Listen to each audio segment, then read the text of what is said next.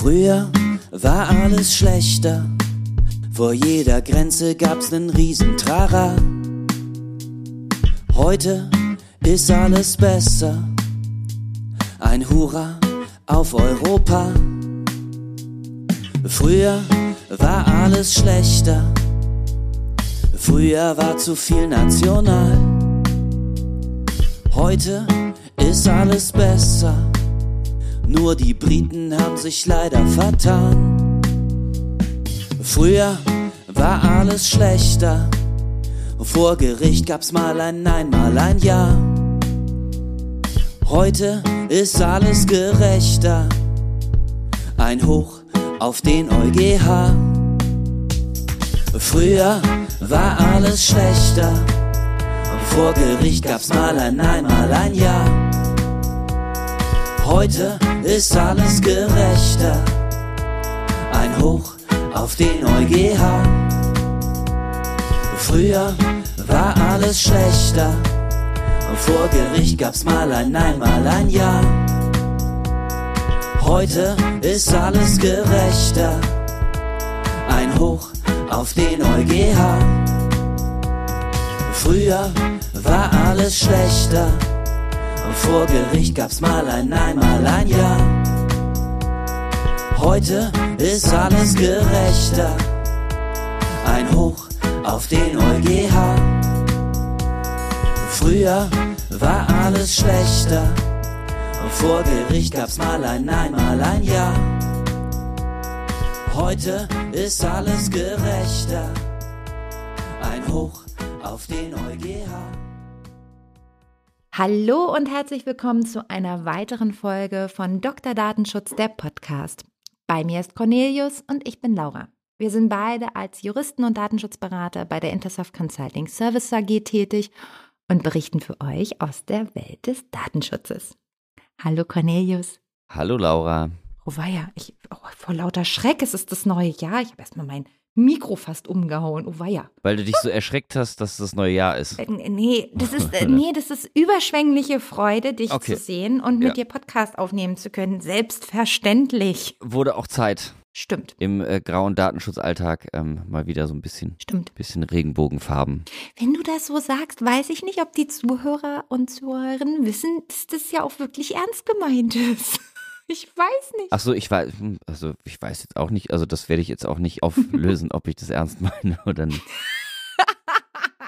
Okay, jetzt fängt schon wieder super an. Ähm, ja, aber wir haben heute eine Menge vor, deswegen halte ich mal den Smalltalk ein bisschen kleiner heute. Ich meine, mich würde natürlich interessieren, bist du noch gut ins neue Jahr gekommen und all solche Dinge, aber dafür haben wir schlichtweg keine Zeit heute, weil wir uns ein Thema rausgesucht haben, was wir spannend finden, selbstverständlich, aber auch, ich sag mal, das ist auch ein bisschen komplexer und braucht ein paar Erklärungen, so glauben wir zumindest. Und das wollen wir heute besprechen. Wir sind nämlich an verschiedenen Stellen durch Gerichte darauf aufmerksam geworden und wollen heute mh, über Vorabentscheidungsverfahren sprechen. Genau, So, so. das ist so das erstmal das ganz grobe Thema. Im Volksmund wahrscheinlich eher einfach als Vorlagefragen bekannt. Und das hat man Genau. mitbekommen. Also äh, grundsätzlich glaube ich, dass ich würde zumindest im datenschutzrechtlichen Kontext wurde es relevant, als der BGH und das Bundesarbeitsgericht auch schon, aber ich glaube, der BGH Mhm. bei der Planet 49 Entscheidung vom EuGH wissen wollte, wie denn das und das zu interpretieren ist. Mhm. Ja. Das ist ja nun, also erstmal originär kein datenschutzrechtliches Thema. Ne? Also das muss man erstmal sagen. Wenn man das jetzt so rechtswissenschaftlich einsortiert, ist es dann erstmal Europarecht als ich sag mal, als Bereich. Das heißt, wir kleinen Datenschützer müssen dann natürlich auch einfach sagen, da gibt es natürlich auch Leute, die da viel, viel mehr dazu wissen. Also zumindestens als ich. Ich meine, ich weiß ja nicht, Cornelius, vielleicht bist du da voll Aber die... mal kurz, du musst jetzt mich und die Zuhörer Ja. mitnehmen. Worüber reden wir denn heute? Also, Ja. so. Also, wir reden über eine Situation, du hast völlig recht, ne, Cornelius, der äh, geneigte Datenschützer, der kennt es eben aus der Planet 49 oder Planet 49 Entscheidung, beziehungsweise den Rückmeldungen, die es da vom EuGH gab. Aber wir wollen uns A, ein bisschen angucken, wie kommt es eigentlich dahin? Also, äh, wann agiert denn überhaupt der EuGH dort in dieser Funktion? Äh, welche Gerichte äh, verursachen das, welche Fälle verursachen das, was, was passiert da eigentlich? Also ganz ursprünglich einmal angefangen. Wo bewegen wir uns hier? Bewegen uns hier, wie gesagt, im Europarecht. Es ist, die entscheidende Norm ist Artikel 267 AEUV. Das ist eine Norm aus dem Vertrag über die Arbeitsweise der Europäischen Union. So. Daran sieht man schon mal ganz äh, direkt, also hier mal ausnahmsweise heute nicht direkt in der DSGVO, in der äh, BDSG wie sonst unsere Spielwiese. Das ist eben wirklich erstmal, ja, richtig Europarecht halt. und was ist das eigentlich? Also wir sind da in dem Artikel 267 und darin ist geregelt, in welchen Konstellationen sich insbesondere der Europäische Gerichtshof, also der EuGH, mit bestimmten Fragestellungen beschäftigt, die ihm von Gerichten vorgelegt werden. Das gibt da im Prinzip so zwei zwei Konstellationen. Das eine, da geht es mehr darum, also wie das europäische Recht auszulegen ist, also wie es zu verstehen ist und um dann eben korrekt angewendet werden zu können. Der Rechtsgedanke hier ist natürlich, dass innerhalb der Europäischen Union das Europarecht ja halt gleich ausgelegt wird und hier nicht irgendwie ähm, Spanien das so macht und Italien so und die Deutschen dann so, sondern dass da ein gewisser Gleichlauf hergestellt wird. So, das ist so das eine, um hier auch eine allgemeine Gültigkeit zu erzielen. Und natürlich auch die Effektivität des Unionsrechts zu gewährleisten. So, das ist so das eine, wenn man Interpretationsbedarf hat. Es geht aber auf der anderen Seite auch darum, dass man zum Teil schaut, also wenn es nicht darum geht, wie es ist zu interpretieren, sondern wenn die Fragestellung ist, ist das überhaupt gültig? Ich glaube, das ist die Wortwahl. Also das heißt jetzt für den Laien gesprochen, ich bin jetzt irgendein Gericht keine Ahnung, ich bin das genau. Amtsgericht äh, Wanne Eickel oder was? oder oder äh, weiß ich nicht, ich kann ja auch irgendwo in Norwegen, äh, weiß ich nicht, äh, nördlichstes Gericht ja, ja. Europas ja. oder so. Ich weiß jetzt nicht, genau. welches Gericht es ist. Wäre mal interessant mhm. rauszufinden, welches ist das nördlichste Gericht Europas? Vielleicht weiß das ja einer unserer Zuhörer. Ja, vielleicht, vielleicht. Hm. Das lässt sich, glaube ich, durch, durch Recherchen kann, kann man darauf kommen. Also, das heißt, ich bin ein Gericht und ich habe da irgendeinen Sachverhalt vorliegen und ich bin mir nicht so ganz sicher. Genau. Über was darf ich mir denn nicht sicher sein? Denn im Grunde habe ich ja alles mhm. recht da und ich kann ja nicht einfach, weiß ich nicht, irgendwie, junge B hat junge A zwei Mark geklaut und ich bin mir nicht sicher, ob das strafbar ist. Also deswegen werde ich den EuGH ja nicht anrufen. Also wann, in welchen Konstellationen kann ich denn den EuGH anrufen ja. als irgendein Gericht. Ja, also juristisch wird dann natürlich immer erstmal unterschieden, wer ist überhaupt vorlageberechtigt. Also wir nur einmal ganz kurz zur juristischen Einsortierung. Wir tümmeln uns bei fast all diesen Fragen wirklich ausschließlich in Artikel 267 AEUV und finden da auch auf fast alle Aspekte hier zu diesen typischen Anwendungsfragen eben auch die Antwort. Also Gerichte ist hier wirklich weit zu verstehen und ähm, das kann eben also wirklich vom Amtsgericht irgendwo bis hin aber auch zu höheren Gerichten, also zutreffend sein. Wann welches vielleicht auch eine Rolle spielen könnte und wann auch vielleicht zum Beispiel ein Amtsgericht in Deutschland, ob ich hier tätig wird, kommen wir vielleicht noch einen Moment später vor. Aber erstmal zu deiner konkreten Frage. Die Frage ist nämlich, was ist Gegenstand des Verfahrens und was mhm. sind zulässige Vorlagefragen? Das ist ja so ein bisschen der Kern deiner Frage.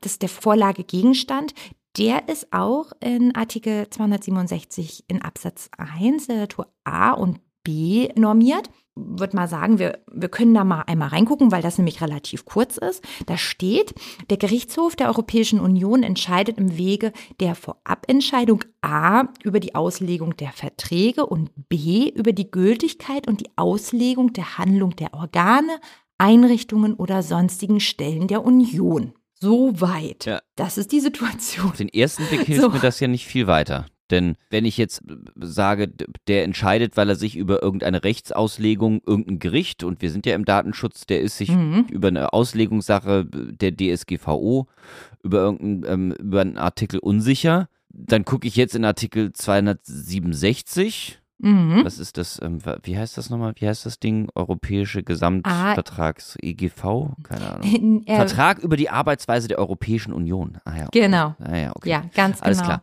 Dann, dann sehe ich jetzt, okay, also bin ich ein Gericht und jetzt gucke ich in Artikel 267, weil ich weiß nicht, wie ich es auslegen soll und ich frage mich, ob ich, ob ich das jetzt einfach an den EuGH abgeben kann. Jetzt lese ich hier So, der Gerichtshof entscheidet im Wege der Vorabentscheidung A über die Auslegung der Verträge. Ja. Mhm. Und damit ist dann wirklich das gesamte primäre Unionsrecht gemeint. Also Ah, Okay. im Europarecht wird ja immer zwischen dem Primär- und dem sekundären Unionsrecht. Das heißt wirklich das gesamte primäre Unionsrecht. Das erstmal so zur Einsortierung. Okay, das heißt, alles, was im Grunde europäisches Recht ist, Mhm. also im Grunde alle Verordnungen, ja, Mhm. Richtlinien weiß ich nicht, keine Ahnung. Das ist ja jetzt kein durchgreifendes Recht, sondern das ist ja Aufgaben an die Staaten, Mhm. etwas in nationales Recht umzusetzen. Aber gut, aber grundsätzlich sind es erstmal alle Verordnungen, die die EU erlassen hat, Ja, würde ich jetzt mal so sagen. Ne? Absolut. Genau. Und die Verträge. Okay, und das sind von der Rechtsnatur her Verträge? Genau. Ah ja, okay. Mhm. Schau mal, wieder was gelernt. ja, aber das ist auf jeden Fall ein wichtiger Punkt an der Stelle. Also genau. Gut, also das heißt, dann muss ich jetzt gar nicht über, über B gehen, sondern über Auslegung der Verträge. Nee. Die Datenschutzgrundverordnung ist ein Vertrag. Mhm. Ah, Okay, und deswegen Aber nur ganz kurz. Ja, Und das okay. ist datenschutzrechtlich auch nicht immer so. wusste ich doch, dass da ein Haken ist. Ja, ja, da kommt ja. dann, äh, natürlich, kommt sie hier um die Ecke. Also auch B ist datenschutzrechtlich nicht völlig uninteressant. Also B stellt im Prinzip auf das sekundäre Unionsrecht ab. Das heißt, auch hier wird Entscheidung zum Beispiel zu Stellungnahmen und Empfehlungen ist möglich, dass diese überprüft werden. Das kann datenschutzrechtlich durchaus interessant sein, denn wir haben EU-Organe, die regelmäßig tätig werden im Datenschutz und hier Empfehlungen und Stellungnahmen von sich geben, die zumindest allgemeinhin mit einer sehr hohen Verbindlichkeit, also wahrgenommen werden, auch von uns. Also, ich mache mal ein Beispiel, ETSA ist so ein typisches Beispiel im Datenschutzrecht, was durchaus Relevanz hat, die sich äußern Mhm. in den letzten, ich sag mal, 18 Monaten ja auch ein, zwei Mal öfter, gerade nach Schrems 2. Und eine Konstellation, die eine hohe Erheblichkeit hat für die datenschutzrechtliche Arbeit. Und die Empfehlungen geben, wie zum Beispiel damit umzugehen ist. Was jetzt gültig ist, was nicht gültig ist, wie das laufen soll. Und aber auch diese Aspekte können überprüft werden. Das ist jetzt nicht der Regelfall, aber das ist eben auch das sekundäre Unionsrecht hier spielt eben eine Rolle. Okay. Das finde ich durchaus, kann man das mal nennen. Ich kenne jetzt, aber das ist, ich bin halt auch kein Europarechtler, ne? Also ich kenne jetzt keinen Fall, aber in meiner vorherigen Recherche für unsere Folge habe ich gedacht so, ach gucke, da wäre ja vielleicht auch mal Musik drin. Ob das dann am Ende wirklich so die Anwendung findet äh, oder vielleicht eher in anderen Konstellationen eine Rolle spielt. Also sagen wir mal, es gibt ja auch zum Beispiel Warnempfehlungen. Sowas kommt ja auch vor für zum Beispiel Produkte und dann wird Ach so, klar, das kann natürlich dann, ja, ja, ich, da muss Ja, man vielleicht sowas- mal auch raus aus der Datenschutzblase Genau. gehen und einfach Genau. das grundsätzlich die Gesamtheit des Rechtssystems vielleicht angucken. Ja. Und klar, und wenn es da irgendwelche Institutionen innerhalb der Union gibt, klar, und das kann natürlich dann immense Auswirkungen haben, wenn die sagen, richtig. Freunde, den Kreuzschlitzschrauben, die sind krebserregend, deswegen ähm, Ja. dürfen die nicht mehr verkauft werden. Dann ist Ja. ähm, Nie wieder. Geht, der geht wird die Decke hoch. Ja, Ja, okay, genau. verstehe. Ja. Ja. Auch im Datenschutz wäre das denkbar. Also so ist es ja nicht. Deswegen habe ich ja hier Beispiel ETSA ja auch durchaus mal gebracht. Also zumindest ja auch für zum Beispiel die Landesbehörden hat das ja auch eine hohe Verbindlichkeit. Zumindest hört man das bei dem einen oder anderen Behördenleiter so raus, dass die das recht ernst nehmen. Ob das immer so der Fall ist, sei mal dahin. Aber gut, es ist keine Folge des Behördenbashings heute, sondern wir wollen uns hier ernsthaften europarechtlichen Themen widmen. Genau. Also das ist die Konstellation von B. Und die spielt jetzt, also die ist jetzt nicht Okay. so ganz unerheblich. Okay, behalten wir im Hinterkopf. Mhm. Aber wahrscheinlich wird es in den meisten Fällen, werden wir mit A zu tun haben, mit der Auslegung Genau. ja, europäischen Mhm. Rechts. Mhm, Genau, und das ist ja auch, also die, ich sag mal jetzt in den letzten Monaten äh, bekannt gewordenen Fälle in dem Bereich, die beruhen halt auch wirklich auf A. Nur als kleiner Exkurs, das ist datenschutzrechtlich nicht so irrelevant. Deswegen aber nur als Exkurs, weil es mit zur Wahrheit dazugehört. Artikel 267 AUV normiert auch eine sogenannte Vorlagepflicht in Absatz 3. Das soll nur einmal genannt sein, dass das auch eine Konstellation ist. Und diese Konstellation, ich habe das ja so am Anfang kurz angeteasert, ich habe gesagt, naja, es könnte ja auch sein, dass eben auch ein Gericht auf einer eher, also hierarchisch unteren Stufe vielleicht tätig wird. Das ist die Konstellation, in der das passieren könnte. Also es gibt Konstellationen, in denen man sagt, dass ein Gericht den EuGH eben verpflichtet ist anzurufen. In dem Moment, wenn diese Instanz das Gericht ist, in dem es sonst keine Rechtsbehelfe mehr gegen die Entscheidung gibt. Das heißt, in einigen wenigen, ich sag mal, OVI-Verfahren wäre das zum Beispiel denkbar am Amtsgericht, dass es keine anderen Rechtsbehelfe mehr da gibt ähm, und das eben letztinstanzlich dann eben sogar auf dem Amtsgericht-Ebene entschieden ist. Dann ist sogar denkbar, dass es eine Vorlagepflicht gibt fürs Amtsgericht. Im Regelfall sind das aber hierarchisch einfach höher angesiedelte Gerichte wie Landgericht oder eben auch der BGH. Okay, aber grundsätzlich, es heißt, jedes Gericht kann, Ja. Ja. kann den EuGH anrufen und eine Entscheidung im Vorabentscheidungsverfahren Ja. verlangen oder beantragen. Für in der Sache letztinstantliche Gerichte gilt, Ja. sie müssen. Sie müssen, genau. Also wenn da ein schwimmendes Verfahren ist bei einem nationalen Gericht und dass im Prinzip keine Rechtsmittel mehr da sind, also dass nicht mehr mit Rechtsmitteln angefochten werden kann, dann besteht auch eine Pflicht. Das ist jetzt im Datenschutz, also ich, ich bin ja, du bist ja der Kreative von uns beiden. Also mir fällt ad hoc jetzt gar nicht so ein Beispiel dafür ein, wann das im Datenschutz relevant ist. Aber wenn der Zuhörer, die Zuhörerin mal über sowas stolpert, vielleicht auch einfach, um hier vielleicht auch sprachlich sauber vorzugehen. Im Regelfall wird es wohl in unserer Sphäre im Datenschutz wohl wahrscheinlich keine Vorlagepflicht geben. Das ist eher unwahrscheinlich. Wie, also du, was meinst du mit Vorlagepflicht? Das ist immer eine Vorlagepflicht. Also das ist, äh, verstehe ich jetzt nicht. Auch bei einem letztinstanzlichen Gericht gäbe es keine Vorlagepflicht, meinst du? Nee, ich meine damit, dass wir das auf diesen, ich sagte, also stimmt, einmal ganz genau ausgedrückt, natürlich kann es bei einem letztinstantlichen Gericht auch im Datenschutz, wie zum Beispiel beim BGH, im Planet 49, gutes Beispiel, kann es eben eine Vorlagepflicht vielleicht zum Beispiel geben, wobei das weiß ich nicht, ob das, ob das überhaupt Vorlagepflicht war oder ob das letztendlich quasi vorgelegt wurde ähm, im Sinne von A. Ich glaube ja. Dann, ähm, aber ich würde meinte schon- so auf Amtsgerichtsebene. Ich würde schon sagen, also bei BGH war, war da dann Mhm. ja zumindest die letzte Instanz. Ganz, ganz Mhm. eindeutig. Aber wir haben im Regelfall bei Datenschutzfragen eben nicht jetzt das Amtsgericht, das vorlagepflichtig ist. Darauf wollte ich hinaus. Das war jetzt vielleicht nicht ganz genau Ja, ja, ja, okay, verstehe, Genau. klar. Da Mhm. haben wir eher höhere Instanzen, die da tätig werden oder vorlegen. Aber das ist, glaube ich, auch ganz wichtig. Also eine Vorlagepflicht ist die eine Konstellation. Die andere Konstellation, man kann ja durchaus, gerade in den Fällen, die wir heute mitgebracht haben, ist es eben nicht der BGH, sondern eben andere Instanzen. Und ich finde, das ist wichtig zum Verständnis. Ich, ich möchte aber noch ganz kurz noch sagen, weil ich es einfach Ja. so schön finde. Denn es ist, es gibt aber auch von dieser Vorlagepflicht für letztinstanzliche Gerichte. Ah, oh ja, natürlich. Entschuldigung, ich wollte dich Ähm, nicht dem berauben. äh, gibt es natürlich auch eine Ausnahme. Ja. Und das richtet sich nach der sogenannten Acte-Claire-Theorie. Ja, das stimmt. Entschuldige bitte. Ähm, Ich wollte dir nicht nehmen hier Ja, so einen ja, wunderbaren ja, französischen Nee. Begriff. Ein, ein, Absolut ein, nicht. Ich habe mich die ganze Folge ich schon darauf gefreut, dass ich sagen kann und dann merke ich plötzlich, wie du darüber weggaloppieren willst. Ja, sorry, es ist mein Fehler also- gewesen. Puh, da musste ich jetzt ganz schnell einschreiten. Aber ist ja im Grunde auch schnell geklärt, ne? Ist ein toller Name, die Acte-Claire-Theorie. Genau. Und im Grunde ist es eine Ausnahme, wenn theoretisch eine Vorlagepflicht bestehen würde, aber Genau. es an der Auslegung oder der Gültigkeit des auszulegenden Unionsrechts vernünftigerweise keine Zweifel besteht. Genau. Dann kann man von einer Vorlagepflicht absehen. Also ist jetzt schon wieder eine Interpretationssache, ne? Ist ja, also, Genau. Und vielleicht ist das auch so evident. Ja, und also das ist die Acte Claire und vielleicht ist es zu evident, aber es gibt auch noch die Konstellation des Acte Eclair. Ähm, wenn die Frage bereits vom EuGH entschieden wurde, auch dann besteht natürlich keine Vorlagepflicht. Also ich weiß, vielleicht goes without saying, aber auch hierfür gibt es einen französisch fancy Begriff, den kann man ja ruhig mal ruhig nochmal mit einbringen. den Akt Eclair. Genau. Ja, toll. Ja. Und dann haben wir jetzt ein bisschen äh, was Kulturelles beigetragen in, in Französisch. Das ist super. Ja, dafür sind wir ja da. Total. Das heißt also, wir, wir fassen mal zusammen. Jedes Gericht kann tätig werden. Zum Teil gibt es Konstellationen, in denen sogar tätig werden muss. So. Und wir haben schon mal festgestellt, es gibt zwei Konstellationen, Auslegungsfragen und Gültigkeitsfragen. Also sprich, bei den Gültigkeitsfragen, das ist ähm, eher seltener, da wird durch den EuGH überprüft, ob im Prinzip dieser konkrete europäische Rechtsakt mit höherrangigem Recht vereinbar ist. So. Und das wäre dann auch ganz wichtig, also wenn hier diese Entscheidungen sind, dann auch wirklich verbindlich auch für alle Gerichte. Ganz wichtig, Ärger omnes, also auch nochmal ein bisschen Latein, geht auch noch so Bei mir nicht. zum neuen Jahr. Sag, sag nochmal. Ähm, Ärger omnes, also im Prinzip, ähm, wenn hier entschieden Ärger, wird. Ärger omnis. Nein, Entschuldigung, so albern. Sag nochmal. Ähm, ist unmöglich. ja, es ist ein bisschen, das war jetzt infantil.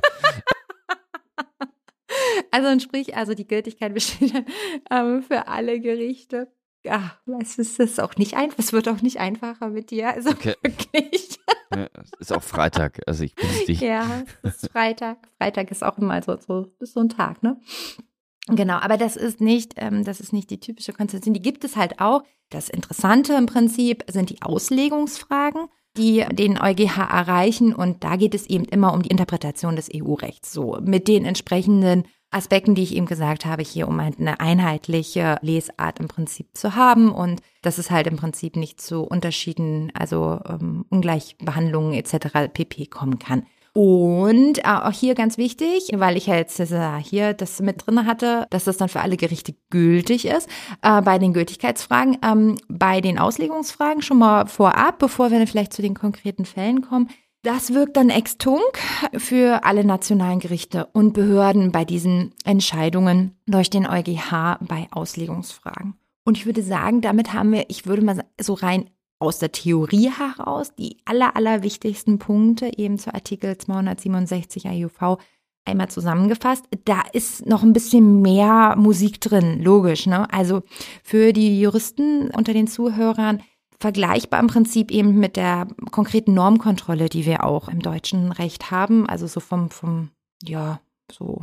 Und vielleicht auch noch spannend, also für die Datenschützer, es wirkt erstmal vielleicht wie, wie ein exotisches Thema, aber im Prinzip ähm, ist, es, ähm, hat das eine hohe Bedeutung, weil 50 Prozent aller Entscheidungen vom EuGH sind vorab Entscheidungsverfahren. Also das ist schon, schon erheblich. Das ist ja insofern interessant. Ich lese hier gerade, dass der Deutsche Anwaltsverein, der fordert, natürlich der Deutsche Anwaltsverein, der fordert die Schaffung eines Nicht-Vorlageregisters.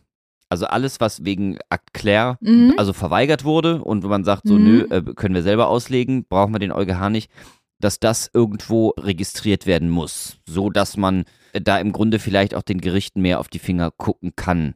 Ach, naja, wäre ja schon charmant, ne? Also würde die Recherchezeit jedenfalls doch deutlich reduzieren, ne? Ja, das stimmt, aber das ist jetzt nur meine kleine Juristen-Naiv-Überlegung. Denn im Grunde wird das ja zunehmen, auf jeden Fall. Es anzunehmen. Die Harmonisierung schreitet voran, glücklicherweise und so. Also das heißt, zunehmend wird jedes Rechtsgebiet mit europäischen Normen oder mit, mit einem europäischen Überbau äh, durchsetzt sein Ja, oder vorhanden sein. Also das heißt, Mhm. eigentlich, wenn man es jetzt irgendwie so weiterspinnt, Mhm. wird das ja, wird das ja immens zunehmen. Weil pl- plötzlich jedes Amtsgericht, Landsgericht, Arbeitsgericht, was weiß ich, irgendwie und sowas vielleicht zu Auslegungsfragen kommt, Ja. für die dann im Grunde die Vorlagepflicht an den EuGH besteht. Mhm. Ah, aber, aber, im Grunde, also unterwandere ich da nicht ein bisschen diesen normalen Instanzenzug? Ah ja, okay, ich weiß, jetzt verstehe ich, worauf du. Ich dachte die ganze Zeit, du willst darauf hinaus, dass Also, weil normalerweise ist so, okay, ich bin nicht unzufrieden und das ist. Mhm. Ich habe Ja, ja, ja. schon irgendwie so meinen üblichen, zumindest in Deutschland, in den anderen Ländern Ja, wird es sicherlich genauso sein, habe ich meinen üblichen Instanzenzug. Und irgendwann kann ich dann nicht mehr klagen. Ja, Dann habe ich noch zumindest in Deutschland die Möglichkeit vor das Bundesverfassungsgericht. Aber es ist ja keine super Revisionsinstanz, wie wir Juristen wissen, aber zumindest, ja, das, das zählt jetzt nicht dazu, aber zumindest bis zum BGH. Also ich habe da im Zweifel drei, vier Instanzen, die ich durchgehen kann. Jetzt kann ja aber theoretisch dass das Amtsgericht oder das Landgericht oder was weiß ich, wer damit beschäftigt ist, schon vor den EuGH ziehen oder diese Frage schon dem EuGH vorlegen. mhm. ja, Ja, das interessiert mich dann mal ja, wie, also erstens ist das ja äh, a lot of work for the EuGH, ja, würde ich mal sagen, wenn der Ja. jetzt jedes Amtsgericht innerhalb der Europäischen Union den, den EuGH mit Fragen torpediert. Das ist jetzt ja auch nicht so ganz, absolut. nicht so ganz einfach abzuarbeiten. Mhm.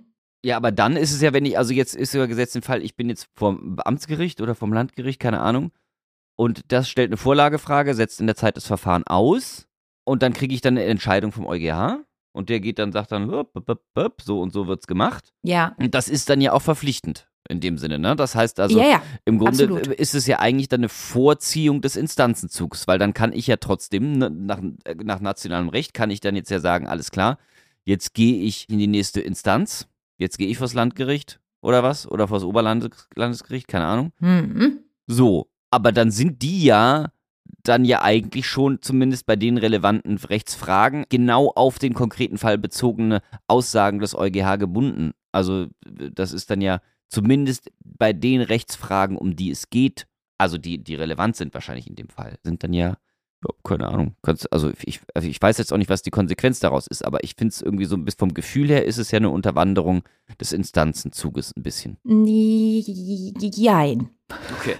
Also finde, also es ist also soweit meine Rechtsauffassung, also zum einen im deutschen Recht prüfen wir regelmäßig, ob ein Rechtsweg eröffnet ist. Das ist so, das wird jetzt hier nur indirekt in Artikel 267 AUV gemacht. Da ist eher Artikel 19 Absatz 3 EUV heranzuziehen, weil es muss schon gerügt worden sein, dass Unionsrecht verletzt wurde. Das muss schon da sein. Also nur aus Jux und Dollerei. Achso, nee, das ist ähm, klar. Das, nee, das, ja, das ne? meinte ich ja. Aber das meinte ah, ich ja okay. dann natürlich mit diesem europäischen Rechtsüberbau. Ja. Ne? Also, dass genau. zumindest ja die, äh, auch das nationale Recht sich zunehmend nach EU-Recht mhm. berichten mhm. wird. Und das natürlich klar die Blaupause dafür ist ja. ja. die DSGVO oder der Datenschutz. Und deswegen ist das natürlich auch, und deswegen ist es auch überhaupt relevant für uns als Datenschützer oder als Datenschutzjuristen, weil wir natürlich in erster Linie und natürlich ganz primär mit der Auslegung europäischen Rechts ja. betraut sind. Dementsprechend klar wird das jetzt im Strafrecht vielleicht nicht so oft vorkommen, aber im Datenschutzrecht wahrscheinlich ganz, ganz, ganz, ganz viel häufig. Ja. Vielleicht. Ja, aber also da, da kommen wir jetzt, ich finde das gar nicht so schlecht. Also das hat durchaus Aspekte, die ich hm, kritisch sehe. Aber ein Aspekt finde ich durchaus spannend dabei. Das klappt ja nur, wenn das eben entscheidungserheblich ist, was dann der EuGH dazu sagen würde. So, ob es entscheidungserheblich ist oder nicht, wird ja nicht durch den EuGH geprüft, sondern das nationale Gericht überprüft das im Vorfeld, also weil das nach nationalem Recht zu beurteilen ist. Und da der EuGH nicht befugt ist, nationales Recht auszulegen, ist es ja auch nur konsequent. Das heißt, ähm, ein nationales Gericht, also von mir aus ein deutsches Landgericht, kommt zu dem Ergebnis, dass das entscheidungserheblich ist. Und da kann man doch einfach nur ganz klar sagen, sagen, umso früher, umso besser zur Entlastung der Justiz und zwar im besten Sinne. Warum warten bis zu irgendeiner höheren Instanz, wenn das entscheidungserheblich ist, um dann die Gerichte noch weiter und das System noch weiter im Instanzenzug letztendlich zu belasten? Und man davon ausgehen kann, dass es trotzdem, dass es so oder so vom EuGH landen wird. Richtig, genau. Also, und das dauert ja eh lange genug. Also, okay. ich meine, man ja. könnte eher so sagen, boah, der EuGH ist aber ganz schön belastet, was er in der Tat ja auch ist. Die Entscheidung vom EuGH brauchen entsprechend lange deswegen auch. Also das ist sicherlich, das kann man sicherlich auch kritisch sehen, so rechtspolitisch. Aber in der Sache finde ich das sogar richtig so. Ja, okay. Okay, also das habe ich verstanden. Ich, ich möchte aber folgenden äh, Gedanken in dein Herz legen. Oh, ähm, okay, schieß los. Also äh, ja, verstehe ich, aber also dieser Instanzenzug hat ja auch in einer gewissen Weise eine Kontrollfunktion. Mhm. Ne? Mhm. Also, dass mhm. du, dass du ja wirklich sagst, so pass auf, hier wurde von Richtern oder von einem Gericht oder von einem Senat oder was weiß ich, wurde Recht falsch ausgelegt. Deswegen lasse ich das mhm. nochmal von einer weiteren Instanz überprüfen. Mhm. Und vielleicht ist die auch voreingenommen oder verstehen sich gut und deswegen lasse ich es nochmal von irgendeiner Instanz mhm. überprüfen, weil ich denke, die haben das einfach falsch ausgelegt. Wenn ich jetzt aber direkt zum EuGH laufe mit der Frage, dann habe ich ja diese Kontrollinstanzen nicht mehr. Denn dann kann, also dann habe ich ja einfach direkt den EuGH. Jetzt weiß ich, was du meinst. Und der EuGH, der hat jetzt hier keine, ja. Ja, aber das betrifft ja dann auch wirklich nur die entsprechenden Fragen, die gestellt werden. Und da kommen wir jetzt ja auch ein bisschen zu den konkreten Fällen. Also der EuGH beschäftigt sich in einem sehr, sehr engen Korsett mit den vorgelegten Fragen. Und zum einen, weil es sonst wahrscheinlich völlig überbordend wäre, aber zum anderen, weil es regelmäßig ja dann auch über, also Schneidungen dann ins nationale Recht geht und da soll ja im Prinzip gerade auch der EuGH die Finger von lassen. Das heißt, wenn es um das nationale Recht geht, das heißt auch die Antworten, die vom EuGH kommen, im Kontext zum nationalen Recht, bleibt ja weiterhin Luft nach oben. Man könnte ja dann auch sagen, immer ein Beispiel, ja, Landgericht XY legt was dem EuGH vor. Konkrete Frage. EuGH kriegt, und man sagt Antwort. Um die und die Norm ist so und so auszulegen nach Europarecht. Dann sagt dann das Landgericht, okay, ja, hm, ja, okay, aber das ist ja nur Teil des Sachverhalts. So. Und andere Aspekte, das sehen wir im Sachverhalt in dem und dem Kontext und kommen zu Entscheidung Y. Und dann sagt der Verfahrensbeteiligte, ja, nee, Moment, aber das kann man ja auch anders sehen, nach nationalem Recht in der Kombination plus die Aussage vom EuGH. Das ist ja eben gerade keine super, also das ist ja, die entscheiden ja nicht alles, sondern nur ein Teil. Und also der Instanzenzug bleibt ja erhalten. Also der wird ja nicht aufgehoben. Ja, natürlich, dass er erhalten wird, ähm, klar. Das, das ja, habe ich ja auch gar nicht in Zweifel gezogen, aber er wird dadurch nicht ausgehöhlt. Meinst du? Ist jetzt ja auch, ich weiß, ich weiß es nicht. Ich, oh. Das wäre jetzt, ist ja. jetzt nur so ja. also, ge gefühlte Wahrheiten von Cornelius. Ja, ja. Ähm. Ja, ich will es ja auch nicht ausschließen. Ich überlege gerade, ob es nicht auch, also dass das sicherlich, also äh, im Verfahren, äh, denjenigen vielleicht auch, ich nenne das jetzt mal demotiviert, der da quasi in Anführungsstrichen verloren hat in der Instanz, weil der EuGH eben gesagt hat, ist so und nicht so. Also das kann ich mir schon vorstellen. Ich glaube aber dennoch, dass, also das ist aber immer ein Teil der Wahrheit. Also, dass du demotiviert bist. Und wenn das aber immer zum finalen Ergebnis führen würde, also dann bräuchte es ja im Endeffekt den Instanzenzug nicht. So.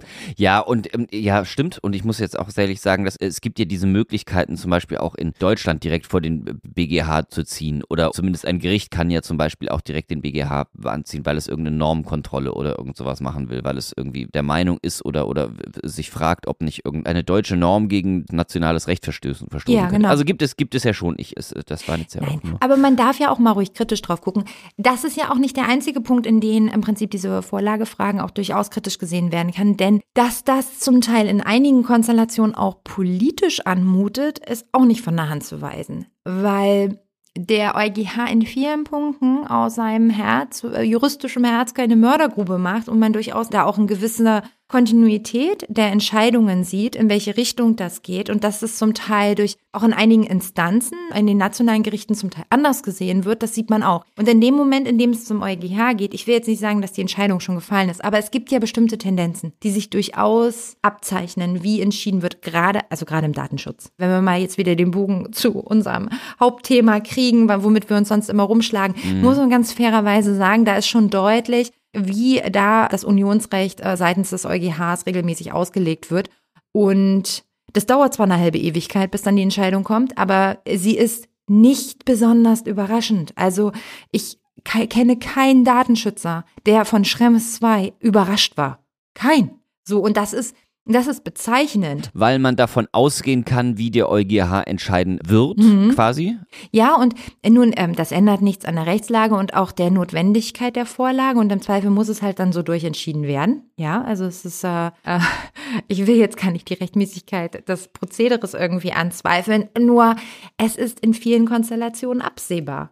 Und, also, das Aber ist es jetzt- absehbar, weil die Gesetze so gemacht wurden, die europäischen Gesetze so verabschiedet wurden, wie sie verabschiedet sind und der dementsprechend der EuGH das nur auslegt? Oder würdest du sagen, der EuGH verfolgt da einfach auch eher eine politische Agenda? Absolut Zweiteres, ähm, Okay. so wie man das auch in den Senaten im BGH weiß. Punkt Okay. um Ende. Ich glaube, das ist dort zu glauben, es gäbe für ein Gesetz nur eine Interpretation. Also äh, wer das behauptet, der hat in seinem Leben noch nie mit einem Juristen zu tun Nee, nee, gehabt. ist klar. Ja, ja, klar. Also ob das immer so wirklich eine richtig politische Agenda ist, bei der man sagt, oh, die haben sich einen Plan gemacht und die wollen das so und so verfolgen.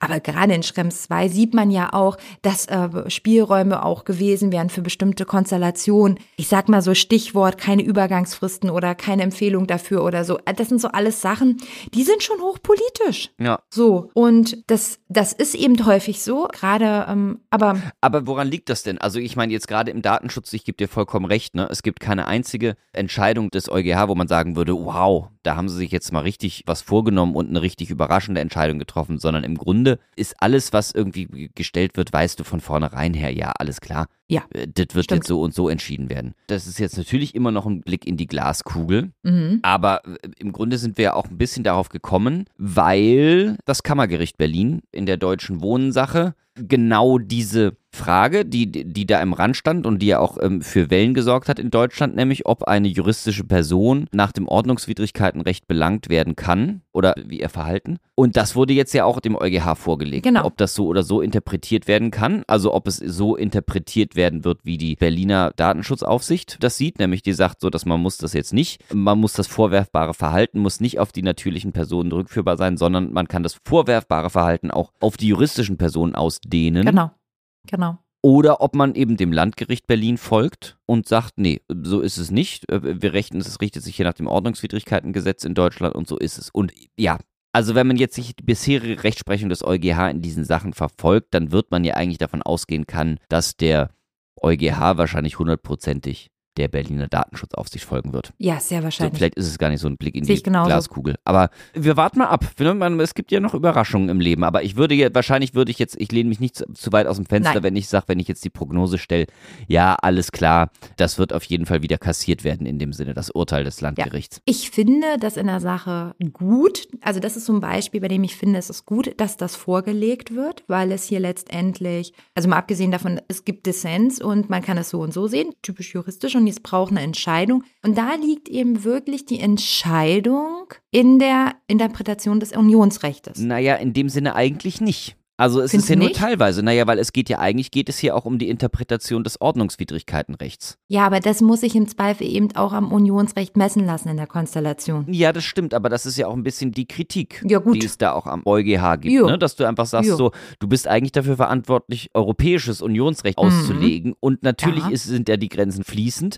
Das ist ja zumindest der Kritik, dass der EuGH seine Auslegung ne, oder seine Anwendung auch auf nationale Rechtsfelder ausdehnt. Das stimmt zwar, wobei, also ich persönlich finde es in der Konstellation nicht so kritisch, aber das ist, also das ist jetzt wirklich nur meine Meinung dazu. Ich finde eben schon, dass wer Adressat eines solchen Bußgelds ist. Und dieses Bußgeld ergibt sich aus der DSGVO. Und dieses ist nun mal Unionsrecht. Das sollte eben auch einheitlich in Europa gelöst sein. Wenn du mich fragst, da sollte eben nicht der nationale Gesetzgeber, ob das dann von einer Öffnungsklausel nämlich erfasst ist, sei jetzt mal dahingestellt, dass der, der nationale Gesetzgeber das einschränkt. Naja, gut, aber das, ne, das, ne, ne, das weiß ich nicht. Es geht hier einfach nur so, dass, also im Grunde ist es ja ein Formfehler gewesen. Mhm. Da haben damals ja irgendwie alle noch geschrien, ah nein, jetzt wird es Bußgelder in Deutschland fast unmöglich machen, wenn man dieser Auslegung folgen würde und so. Aber weiß ich nicht, ob das in der Praxis dann wirklich so ist. Denn das vorwerfbare Verhalten, das kannst du ja im Grunde dann genauso der Geschäftsführung im Zweifel oder irgend sowas vorwerfen. Das ist, war ja eigentlich nur wirklich ein, ein Formalfehler der Berliner Aufsichtsbehörde. Denn im Grunde würde ich jetzt sagen, aber das ist, äh, bin ich auf jeden Fall auch äh, vom Gegenteil überzeugbar, aber da würde ich jetzt sagen, das tut der, der Zusammenfassung der Rechtssysteme innerhalb der Europäischen Union keinen Abbruch, wenn man in Deutschland einfach sich auch trotzdem nach dem deutschen Ordnungswidrigkeitengesetz wenden kann, muss. Es muss ja auch wirklich nicht alles harmonisiert werden, Nein. denn es ist ja immer noch eine Union irgendwie. Also Ja. ich meine, die USA haben auch, also gut, die sind, jetzt, die sind auch komisch, aber trotzdem, die haben ja auch viele, also die haben ja sehr viel in ihren, innerhalb ihrer Staaten äh, teilweise vollkommen andere Rechte. Mhm. Ja. Das stimmt. Also ja, deren Besonderheiten, ich sag mal, das ist ja auch föderal, das ist schon sehr spannend. Also da gibt es ja auch dann die skurrilsten Beispiele, was irgendwo in einigen Bundesstaaten verboten ist und aus stammt von vor irgendwie 150 Jahren und so weiter und so fort. Das gibt's ja auch. Also keine Frage. Ich will jetzt auch gar nicht sagen, also ich finde ich es total spannend. Ich halte es so wie du. Ähm, ich glaube, die Antwort vom EuGH hier schon zu kennen. Aber ich meine, für all die, die im Prinzip dann gesagt haben, das einstmals größte Bußgeld, das es gab in Deutschland, ist jetzt gekippt, die das auch als Argument sahen für man muss das alles gar nicht so ernst nehmen, weil im Zweifel passiert ja doch nichts. Das finde ich schon spannend, vielleicht nicht unbedingt vom Ergebnis her, weil da sehe ich halt ähnlich wie du, Cornelius, aber halt einfach um zu sehen, was dann passiert und auch, was das dann letztendlich auch für den Datenschutz in Deutschland bedeutet. Also jedenfalls wird dann keiner mehr so schnell sagen, naja, ein bisschen Formfehler und schon bist du dein Bußgeld los. Ich glaube, das wird halt dann doch nicht. Nee, Nee. wahrscheinlich nicht. Also gefühlt hast du, äh, nein, hast, hast du auch recht. Hast du auch recht. Habe ich Also, dich jetzt das so voll gequatscht, jetzt habe ich recht. Ja, wahrscheinlich. Ich bin einfach vielleicht so, ja, Laura, ist, ist, ist, können wir jetzt Ja, nach Hause Laura. gehen, können wir jetzt ins Wochenende gehen? Komm, ist, Ja, Laura, ich habe jetzt ganz viel Ja gesagt. Hör jetzt Ja. bitte auf. ja. ja, Laura, Laura, aber nein, ernsthaft, natürlich hast du recht. Im Grunde ist das ja auch etwas, was viele Nicht-Juristen, glaube ich, auch immer zur Verzweiflung treibt, dass irgendwelche Dinge an formellen Fehlern Mhm. oder an formellen Verfahrensfehlern irgendwie scheitern. Ich würde das ja, Ja. sagen, das ist immer noch die, die größte Verständnishürde Mhm. für Nicht-Juristen, dass du sagst, Ja. so, hey, Moment mal, aber der Typ ist schuldig oder was? Oder was? Genau, und nur weil da irgendwie die Staatsanwaltschaft Formfehler macht, irgendwie Ja, geht das Verfahren vor die, also da sind wir ja noch einigermaßen, ja, wir sind Das jetzt ja keine amerikanische Gerichtsshow, die sagt, Ja. haha, hier kommt der Formalfehlertrick und deswegen seid ihr alle Ja, draußen. Aber klar, Ja, das ist auf jeden Fall, denke ich, manchmal schwer vermittelbar und ähm, im Grunde soll das Recht ja auch den Menschen dienen und so Quatsch und was weiß ich. So ein Quatsch und so. Was für ein grandioses Schlusswort. Wow. Äh, genau, es sollte jetzt eigentlich, die Geigen fehlen im Hintergrund. ja, Vielleicht, ich, ich doch, ich habe sie mir aber dazu gedacht schon. So. Ja, okay. Mhm. alles klar. Gut. Aber wie immer freuen wir uns natürlich auf eure Anregungen und eure Kritik. Kommentiert gern dafür den Podcast oder gebt eine Bewertung bei Apple Podcast ab oder auch gern bei Spotify. Empfehlt uns gerne auch weiter an andere interessierte Hörer. Außerdem freuen wir uns über jeden einzelnen Abonnenten. Wir planen schon die nächste Folge. Es bleibt also spannend. Ansonsten findet ihr detaillierte Informationen zum Datenschutz auf unserem Blog unter www.dr-datenschutz.de und für alle anderen auch immer gerne bei Twitter. Da findet ihr uns unter Dr. Datenschutz und ich glaube, dann habt ihr auch genug Informationen und genug, genug Cornelius und Laura. Genau. Auf jeden Fall. Für, fürs Erste. Ja, dann bleibt mir nichts zu sagen, außer bis zum nächsten Mal. Bis dann. Ciao. Tschüss.